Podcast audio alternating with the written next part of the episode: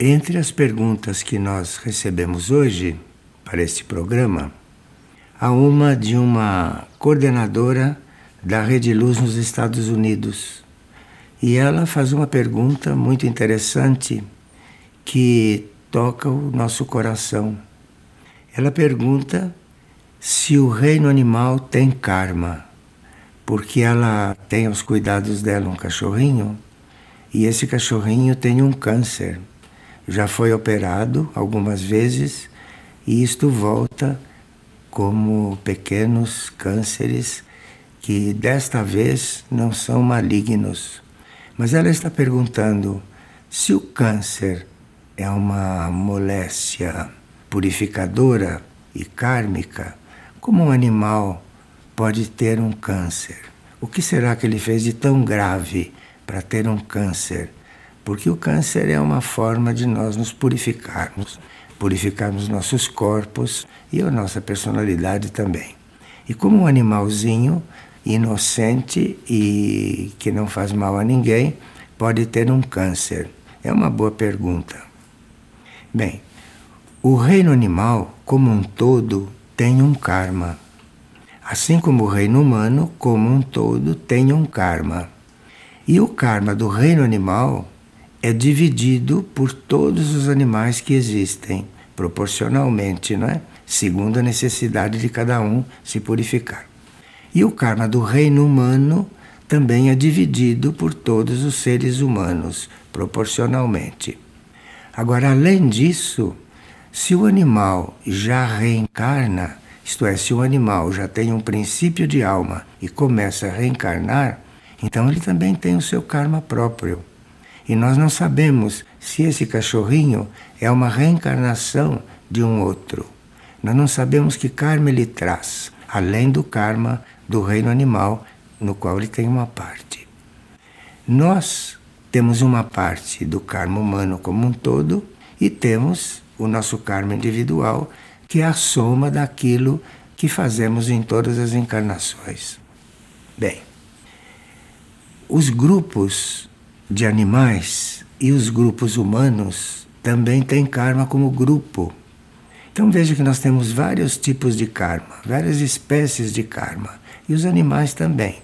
Esse cachorrinho, por exemplo, tem a parte dele no karma do reino animal, deve ter a parte dele no que ele fez em outras encarnações, porque parece que ele é um animal reencarnado, já tem um princípio de alma, e também é um karma de grupo, porque existem tipos de cachorros, raças de cachorro. Então aquilo é um karma de raça. Então o cachorrinho tem o karma do reino animal, tem o karma da raça dele e tem o karma dele individualmente. E isso é já complexo. Então nós não podemos saber qual é a origem deste câncer. Se ele traz isso do reino animal como um todo, porque ele assumiu uma parte, ou se é um karma já dele por maldades feitas em outras encarnações. Quando nós estamos diante disso, o que importa não é saber qual é a nossa parte no karma do reino humano ou no karma do reino animal, não é isso o mais importante. O mais importante é a gente assumir aquele karma e procurar equilibrá-lo. No caso do cãozinho, são aqueles que são seus tutores ou aqueles que nesse momento são aqueles que o guiam. Então, esses podem eventualmente diminuir o sofrimento desse karma. Esses podem colaborar para que este animalzinho sofra menos. Não só com alguns medicamentos, não? que é preferível dar do que fazer que o animal tenha dores insuportáveis, ou para fazer medicamentos, ou então que ele seja cuidado com muito amor, porque, principalmente no caso dos animais, o amor com que se os trata, em geral, predomina em comparação com o sofrimento que ele traz kármico. De forma que, se um cachorrinho como este teria o karma de ter um câncer, se ele foi parar nas suas mãos, é porque você tem a oportunidade aí de fazer o bem em grande escala. Você, com ele na sua companhia, você pode aliviar muito isso e saiba que no reino animal, principalmente no grupo dos cães, o amor chega a predominar sobre qualquer dor. Nós tivemos um cão aqui em Figueira que estava com um final um pouco dolorido, mas ele sempre foi tão bem tratado e naqueles últimos dias ele foi tão bem acompanhado, com uma pessoa que ficava perto dele o tempo todo, que ele não sentiu tudo aquilo que podia ter sentido. O reino animal absorve o amor e com isso diminui o seu sofrimento. Nós não temos muito essa tendência. Em alguns casos, sim, mas em geral, não, porque somos um pouco egoístas. Então, não chegamos a absorver o amor dessa mesma forma.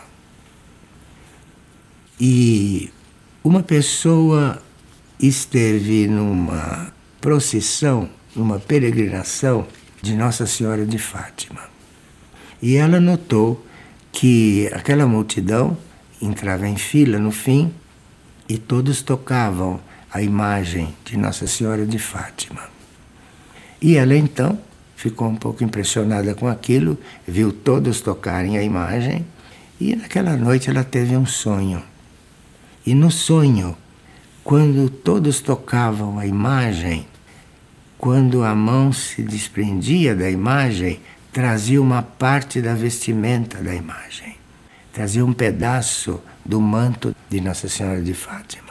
E ela viu isso no sonho. E ela viu que à medida que as pessoas chegavam lá e punham a mão, que o resto do manto da imagem ia ficando sujo. Então, isso estava querendo dizer a você que se você viu isso, é porque você pessoalmente pode evitar de fazer isto.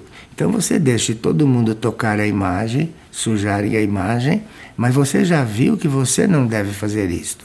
Então você chegue ou encontre a sua forma de se comunicar com aquela imagem interiormente, ou se você precisa se aproximar fisicamente dela, se lembre que você está contaminando aquele ícone, não? Então você procure chegar perto e, se possível, não tocá-la. Você está assim a serviço da harmonia, mas não se pode exigir isso de todos, porque inclusive as imagens estão aí para as pessoas poderem resolver muitos problemas, inclusive problemas afetivos, problemas de solidão, muitos outros problemas através dos contatos com aquela imagem. Isso é um dos serviços que os santos prestam, tendo a sua imagem exposta ao público.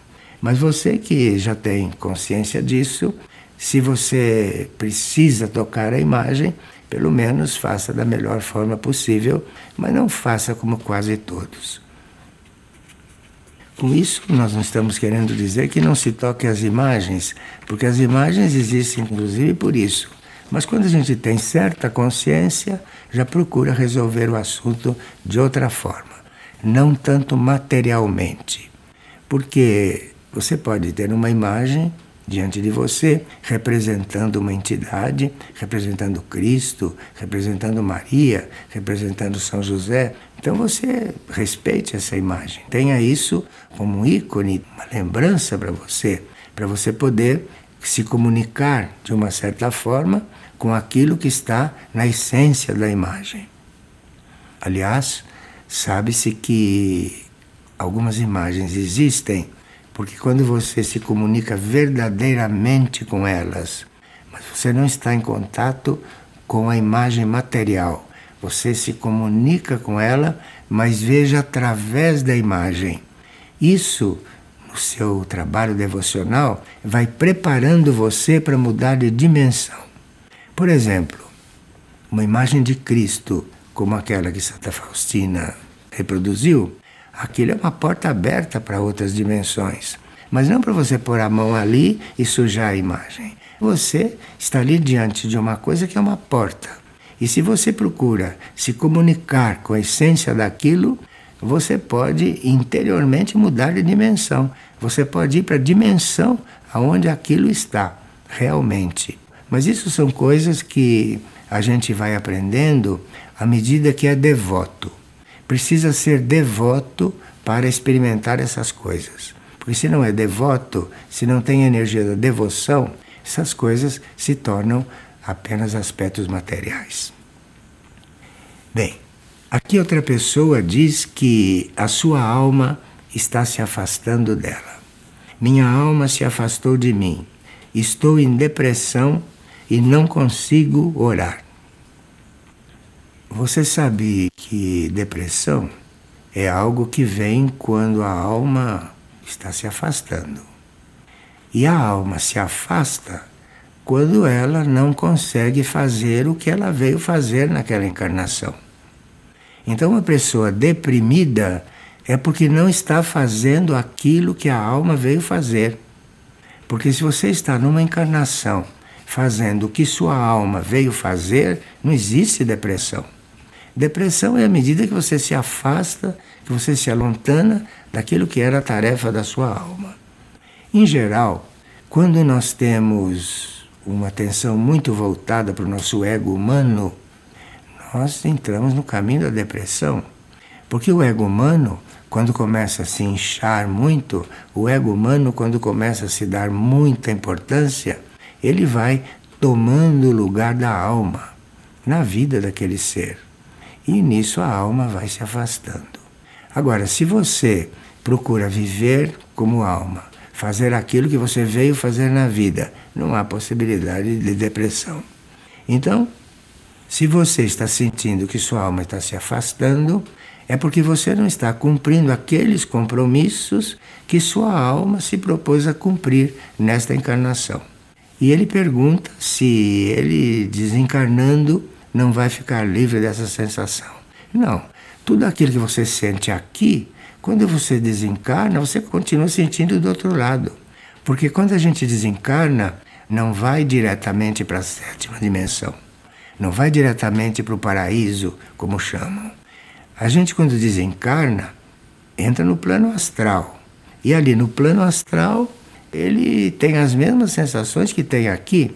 De forma que você se sente deprimido aqui, no plano astral, você vai se sentir ainda mais deprimido, porque no plano astral essas sensações se agravam, essas sensações pesam mais. De forma que o remédio para a depressão é você perguntar para o seu ser mais interno o que, que você tem que fazer que não está fazendo? Você tem que perguntar ao seu eu interno o que, que ele veio fazer que você está disposto a ser como ele quer. E aí a alma irá voltando. Mas isto é uma coisa que se trabalha na consciência e não com remédios. E uma pessoa diz que tem sonhos premonitórios e que ultimamente essas premonições têm aumentado. E ele quer saber por que, que ele está tendo esse tipo de sonhos. Um sonho premonitório é aquele que começa a anunciar para você algo que vai acontecer. Então, é muito útil ter sonhos premonitórios, porque aí você vai se preparar para alguma coisa que está a caminho. Você observe os seus sonhos premonitórios, anote-os e trate de resolver as coisas à medida que elas forem acontecendo. Quem tem sonhos premonitórios é muito ajudado, mas muito ajudado mesmo, porque ele é avisado de algo que está para acontecer, que está programado, ele pode se preparar e ele pode se desempenhar melhor porque ele se preparou. Agora, Gostaria de saber sobre a situação atual da transição. Se algo que realmente está para acontecer ou se seria uma ansiedade dele. Não. Você tem sonhos premonitórios e tem a ideia de que deve se preparar para a transição do planeta, são duas coisas muito positivas e que você precisa levar com muita atenção. Se preparar para a transição do planeta é o papel de nós todos, porque quando a transição começar, nós teríamos que estar preparados, teríamos que viver de acordo, colaborando com a transição da Terra.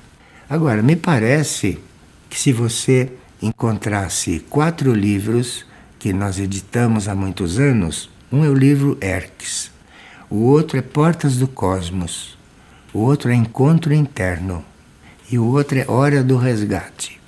Esses livros nos preparam para a transição da Terra e nos preparam para estarmos aptos a qualquer movimento e a qualquer contato também com outros níveis de consciência que podem acontecer. Porque durante a transição da Terra, uma das coisas muito diferentes que vão acontecer, que normalmente não acontece, durante a transição da Terra, naqueles momentos já agudos da transição, nós vamos ter a oportunidade de fazer a experiência de viver em vários níveis para irmos nos acostumando, porque ali o tempo está se ajustando nos planos internos. Então, nos momentos de transição, nós vamos ter a possibilidade de conhecer outro tempo. Vai ser muito importante. Então, você está sendo preparado para tudo isso. Olha, leia esses quatro livros que você vai encontrar ali a sua tarefa. Qual é a melhor forma de receber novas pessoas que estão se aproximando do trabalho? Pergunta uma pessoa. Porque as pessoas que estão conhecendo os núcleos de Figueira nas cidades pela primeira vez não têm muita consciência da situação do planeta. Então, como devemos recebê-las?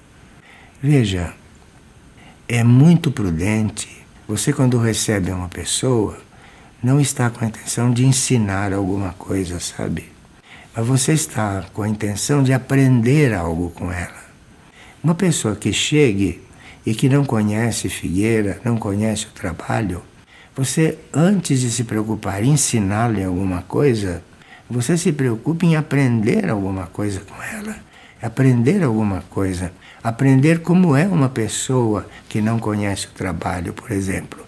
Assim você se coloca numa posição de humildade e isso abre o relacionamento entre vocês.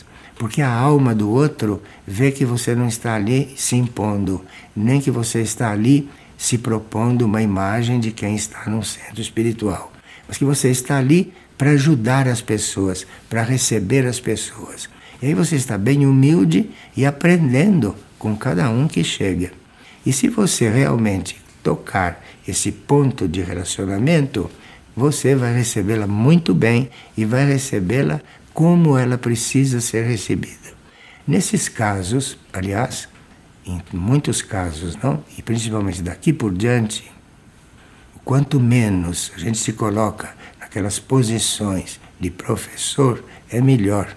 Nós temos muito que aprender e essa operação resgate será uma grande oportunidade de nós aprendermos coisas que nunca vivemos. Então se ponha humilde diante de tudo e aprenda com a operação resgate. Aprenda com quem chega para ser ajudado, porque aí tudo dará certo. E se nós podemos comentar uma mensagem de Maria, em que nos pede a adoção espiritual de uma criança do Oriente Médio em nossas orações. Bem, aqui é claro, nós sabemos como está a situação no Oriente Médio, sabemos que a situação das crianças é muito muito especial nesse momento, não? Porque as crianças têm realmente passado por provas muito duras então, você adotar uma criança do Oriente Médio na sua oração, quer dizer você, na sua oração, reservar aquele espaço e reservar aquela energia e dedicar isso às crianças, às crianças que estão lá. Não precisa saber que criança e o que está acontecendo. Você, quando orar, dê presente a Deus essa sua oração e ofereça isso para a situação das crianças. E assim você estará adotando alguém no Oriente Médio, adotando do ponto de vista da oração. Aqui uma pessoa pergunta: a consciência da nossa personalidade, a consciência da nossa alma, a consciência do nosso espírito, isso é uma consciência só? Ou cada nível desse tem a sua consciência? Nós somos consciência. E como consciência, somos um todo. Então, o todo da nossa consciência é a consciência de todas as partes do nosso corpo, dos nossos corpos, aliás. Então, aquele é o todo. Agora, o nosso corpo físico tem a sua consciência material. O nosso corpo astral tem a sua consciência astral. O nosso corpo mental tem a consciência mental dele. Cada nível tem a sua consciência limitada àquele nível. E todos esses níveis juntos formam a consciência humana. Então, nós, como personalidade, por exemplo, podemos ser de um raio ímpar, podemos ser de um terceiro, de um quinto raio. Como alma, podemos ser de um raio par, podemos ser de um segundo, podemos ser de um quarto raio. Como espírito, podemos ser do primeiro, por exemplo. Então, o nosso ser tem diferentes raios, tem diferentes energias. E por que que tem tantas energias diferentes? Porque as energias têm que aprender a se unir e formar uma energia só, formar uma energia sintética. Então, o problema dos nossos corpos, cada um com a sua energia, o problema deles é se unirem, é a energia de um ajudar a energia do outro, porque assim a energia da alma, a energia da mônada se unem a isso e um dia nós seremos um ser completo. Um ser completo, o que quer dizer? É um ser que chegou a ter aquela impressão de que ele é uma consciência só. Mas aí ele é lúcido em todos esses planos. Aí não tem perigo que o corpo faça uma coisa que a mente não quer. Não tem perigo que o emocional sinta uma coisa que a mente acha ridículo como são esses contrastes humanos que a gente vê todo dia. Então, ali, a realização do ser é também essa união de todas essas energias em todos os níveis de consciência. E o nível de consciência mais alto, que seria, no nosso caso, a mônada, o nível de consciência mais alto, a uma certa altura, começa a irradiar uma energia que vai ajudando tudo que vem abaixo se unir. Então, com a mônada desperta, ela vai despertando a alma, com a alma desperta, ela vai despertando a mente, com a mente desperta, o emocional e o físico vão se alinhando. Isso é o processo da vida, isso é o processo evolutivo. Evolução não é você comprar automóvel, comprar casa, comprar 10 apartamentos. Isso não é evolução. Você tratar dos dentes por dente de ouro. Isso não é evolução. Evolução é você ter a sua consciência trabalhando para se unir, para ser uma coisa só. E aí sim você será um instrumento como consciência para processos maiores. Porque aí temos um outro núcleo mais além, que é o regente avatar, que necessita de todos esses núcleos bem unidos para ele se realizar. E se pode uma alma estar desperta e a sua mônada não? É ao contrário. A alma não pode despertar se a mônada não está desperta. O despertar, a evolução vem de cima para baixo. E segundo a vida que você leva aqui embaixo, você começa a se harmonizar com isso. E aí sobe mais depressa. Mas o estímulo vem de cima. O estímulo vem de cima. Então a mônada que desperta. E aí começa o despertar da alma, o despertar da mente, enfim, aí começa o homem evoluído a tomar consciência de si. Uma pessoa diz que sente uma dor profunda que não pertence a ele, que ele sente que não é o meu ser que está sofrendo, mas que é o planeta, que é a Terra que são muitas outras coisas que sofrem nele. Então, isto quer dizer que chegou o momento de você orar por essas coisas, de você começar a orar pelo planeta, começar a orar pela humanidade, começar a orar por aquilo que é coletivo, ampliar a sua oração, ampliar o seu movimento orante. Em vez de ficar orando para si, você esteja orando para o planeta, orando para a humanidade. Então aí, se isto é realmente efetivo, se isso é realmente uma coisa real para você, e se a sua alma e se a sua amanda querem isso, né? então aí você vai começar a sentir cada vez que ora, ou mesmo quando não ora, você vai começar a sentir, dentro de certas proporções, a dor do planeta, a dor da humanidade. E dizem que a dor do planeta é uma dor lancinante por causa das coisas que nós preparamos aqui. De forma que você, no seu caminho de oração, vai chegar num ponto de sentir a dor e começar a orar por aquilo. E você sabe que a sua oração está produzindo efeito porque no sentir a dor e você começar a orar, a dor vai diminuindo. Então você vê que já orou o suficiente para aquele momento. Então, se você se põe a orar, e começa a orar pela dor do planeta, de repente a dor começa a diminuir em você. Isso quer dizer que a sua oração está fazendo efeito. Então você vê que o caminho da oração é um caminho infinito, é um caminho muito interessante e as pessoas não sabem o que estão perdendo de não orarem direito, de orarem mecanicamente e de nem pensarem no que estão dizendo porque este é um caminho que tem um desenvolvimento infinito a ponto de você sentir que a sua oração está fazendo efeito para alguma coisa e aí, eventualmente, oferecer a sua oração para aquilo que precisa mais. Então você se tornou realmente um ser orante.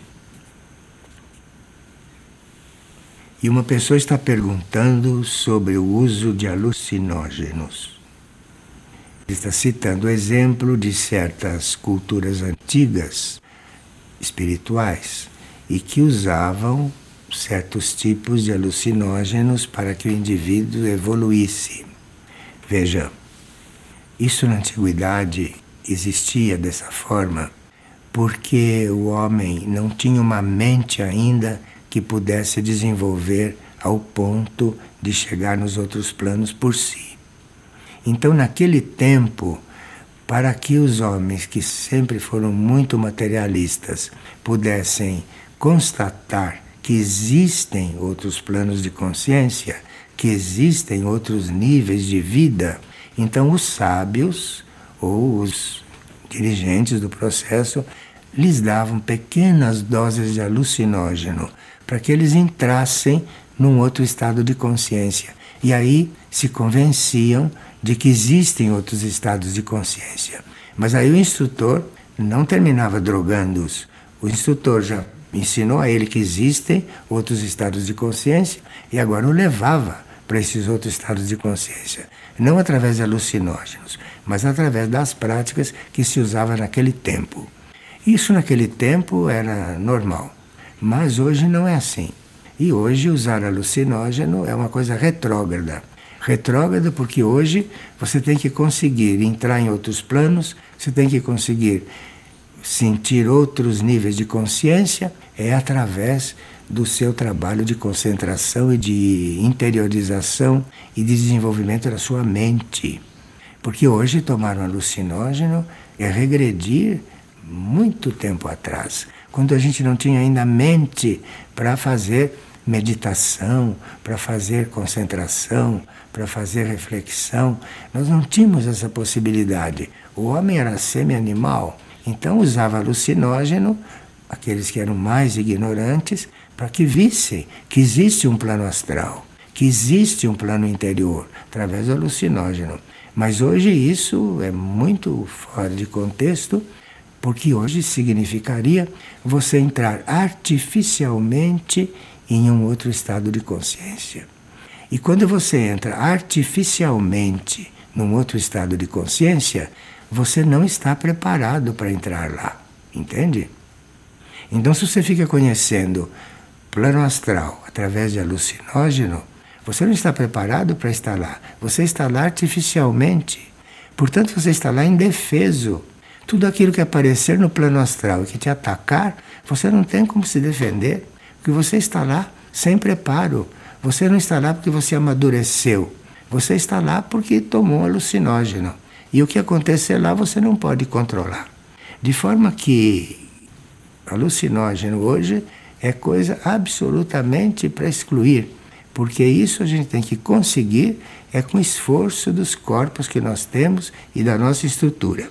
Porque aí, se vamos fazendo as coisas seguindo o nosso desenvolvimento, à medida que a gente dá um passo, a gente aprende como lidar com as coisas naquele passo. De forma que você vai amadurecendo e quando você se encontrar no plano astral para fazer algum trabalho, você vai saber mover muito bem. Você não está ali levado por um alucinógeno. Você está ali porque você está preparado para estar ali. E esta pessoa está perguntando se o uso de velas, de incenso, de cantos, de instrumentos musicais tem a ver com esses alucinógenos, se isso é uma forma de alucinógeno. Não. Isso são tradições. São tradições que não vêm disso. São tradições que vêm de uma linha religiosa. Mas são sempre tradições que têm em si um certo resultado, inclusive físico. Porque quando você acende o incenso, por exemplo, aquilo prepara o ambiente, aquilo penetra em vários níveis daquele ambiente e isso faz com que certas energias ali tenham mais livre circulação. Assim como uma vela, se ela acesa realmente com consciência, aquela vela está mostrando para os ambientes daquele em que ela se encontra que você está aceso, que a sua alma está acesa, que a sua alma está viva. E muita coisa que está naquele ambiente, muitos pequenos seres espirituais que estão naquele ambiente, podem ver uma vela acesa e aí perceberem alguma coisa. E sem a vela acesa, esses seres não estão sendo contatados. De forma que isso na espiritualidade são elementos que se usa para reforçar certas situações que não são alucinógenos. Assim como os cantos e os instrumentos musicais. Se nós temos, por exemplo, um coral, e se nós estamos dentro de uma liturgia fazendo um cântico, se aquele cântico é harmonioso, se aquele cântico é realmente ordenado, se aquele cântico é bem consciente, isto atrai a presença de muitos elementais, elementais positivos que foram atraídos pelo cântico, que ficam ali usufruindo daquele ambiente, usufruindo daquele equilíbrio. De forma que nós, tendo oportunidade de ter corais, tendo oportunidade de ter liturgias, não?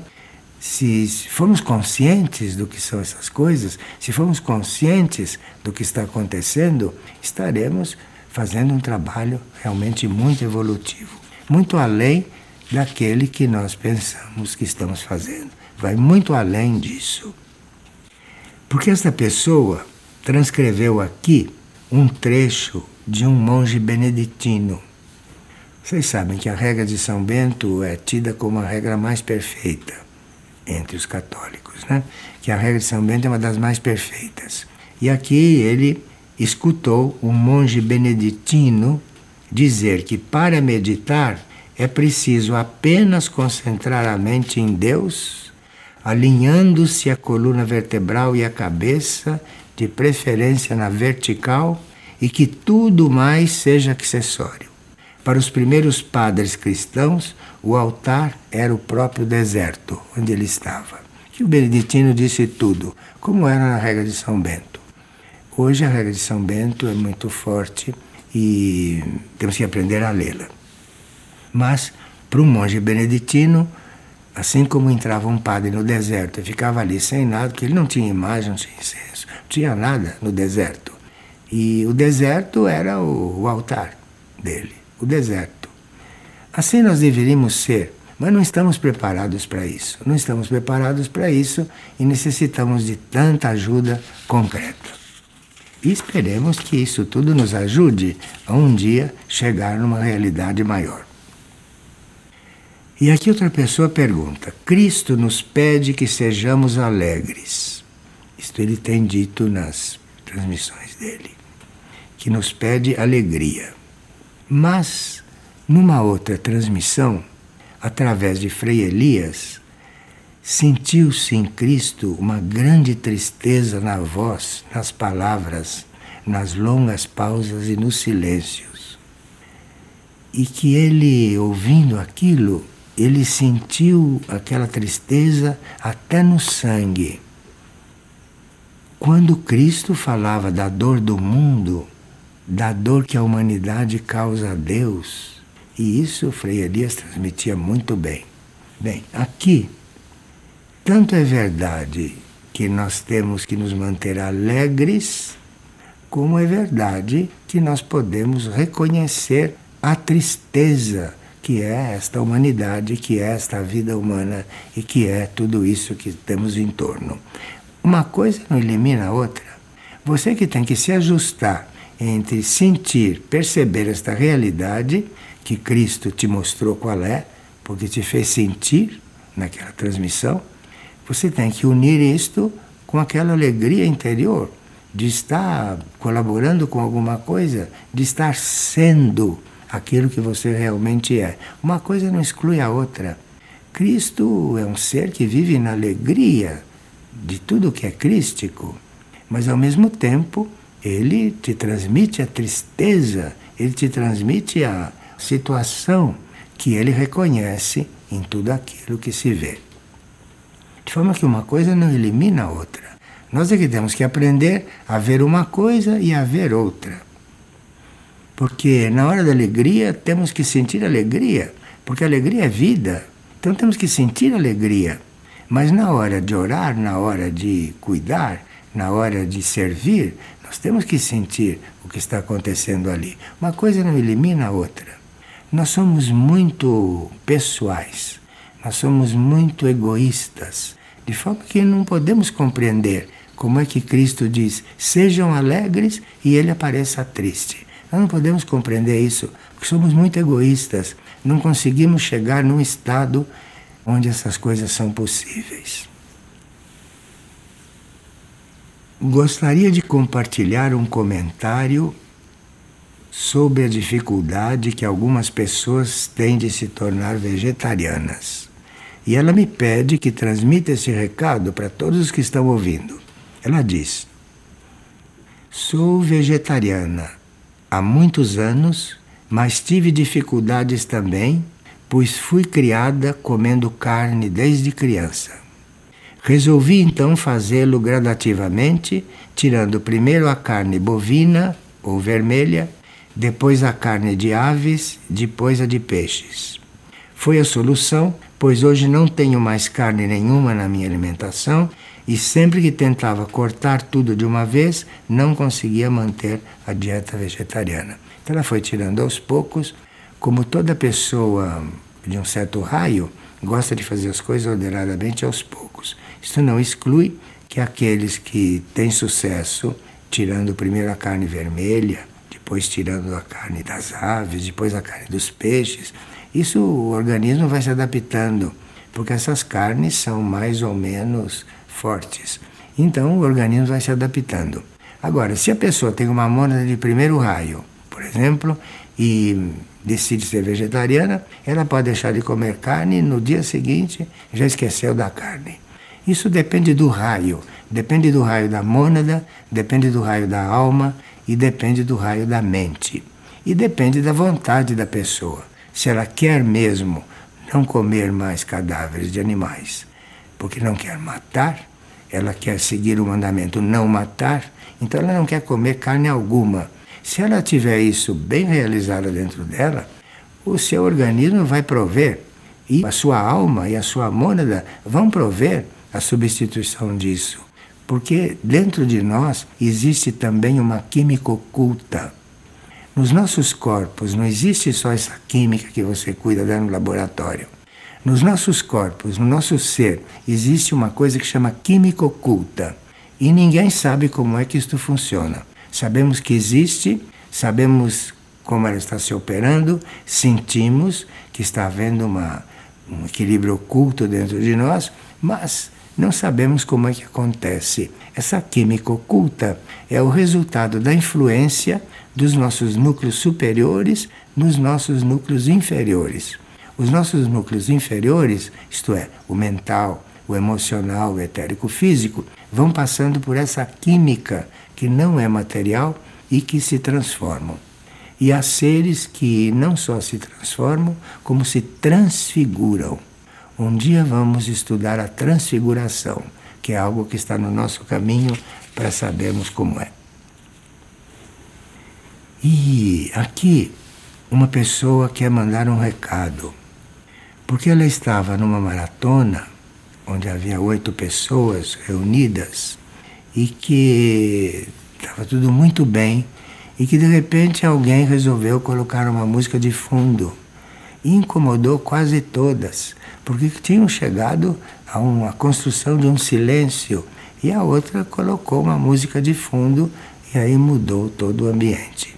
Então, ela está pedindo que se observe um pouco mais o estado das pessoas quando se faz reuniões de oração, quando se faz maratonas, que se observe o estado geral das pessoas, que se respeite esse estado.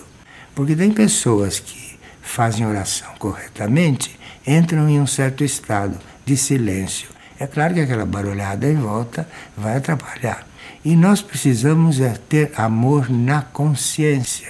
Amor na consciência é você não fazer aquilo que você quer fazer, que você acha que deve fazer. Amor na consciência é você ter amor por aquilo que o outro precisa. Então, quando você tem amor na consciência, você faz aquilo que o outro precisa e você se adapta. E não obrigar o outro a fazer aquilo que você acha. Você obrigar o outro a fazer aquilo que você acha que é, isso é falta de amor na consciência. E nos trabalhos de oração se vê muito isso. Nos trabalhos de oração, as pessoas nem sempre percebem que ali já tem gente que está realmente orando e que qualquer barulho excessivo, qualquer coisa, qualquer movimento pode não ajudá-la a se interiorizar.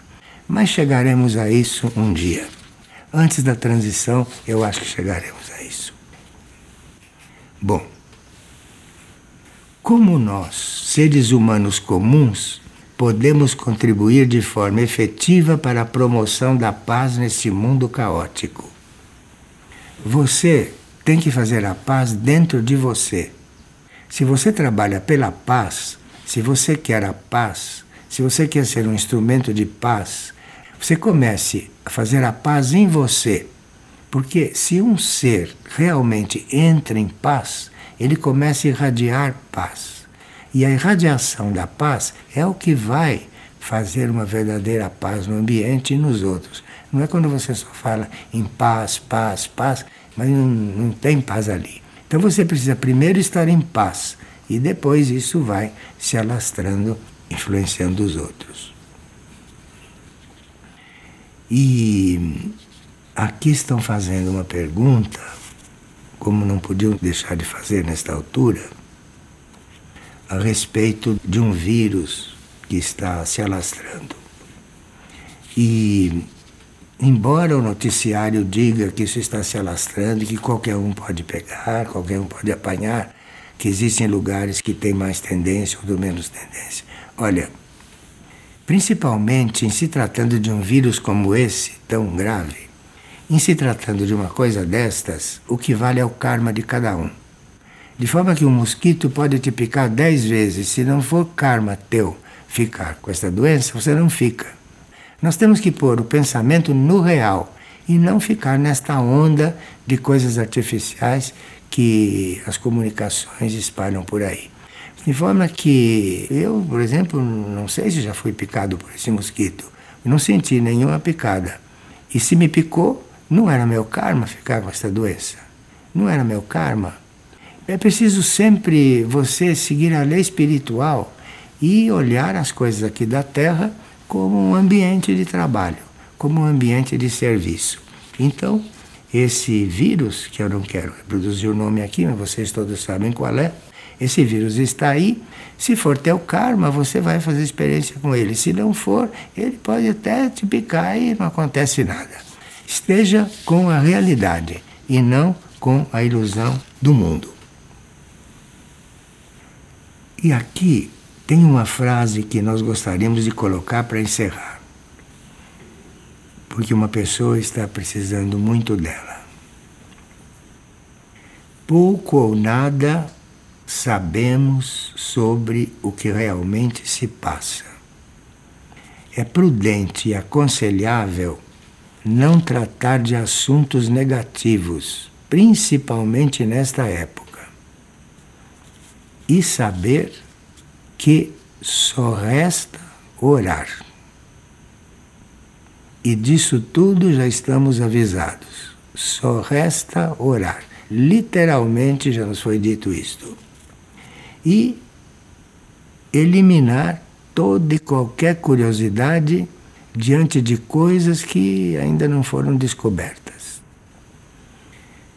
E não confundamos a misericórdia cósmica que está descendo sobre tudo com os nossos fatos individuais,